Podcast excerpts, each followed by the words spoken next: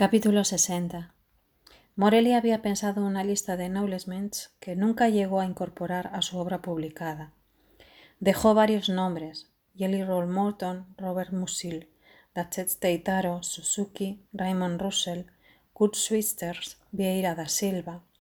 Akutagawa, Anton Bever, Greta Garbo, José Lezama Lima, Buñuel, Louis Armstrong, Borges, Michaus, Dino Busati, Max Ernst, Pevsner, Gilgamesh, Garcilaso, Arcimboldo, René Clair, Piero di Cosimo, Wallace Stevens, Isaac Dinesen.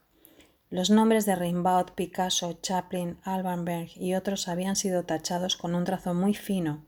como si fueran demasiado obvios para citarlos, pero todos debían serlo al fin y al cabo, porque Morelli no se decidió a incluir la lista en ninguno de los volúmenes.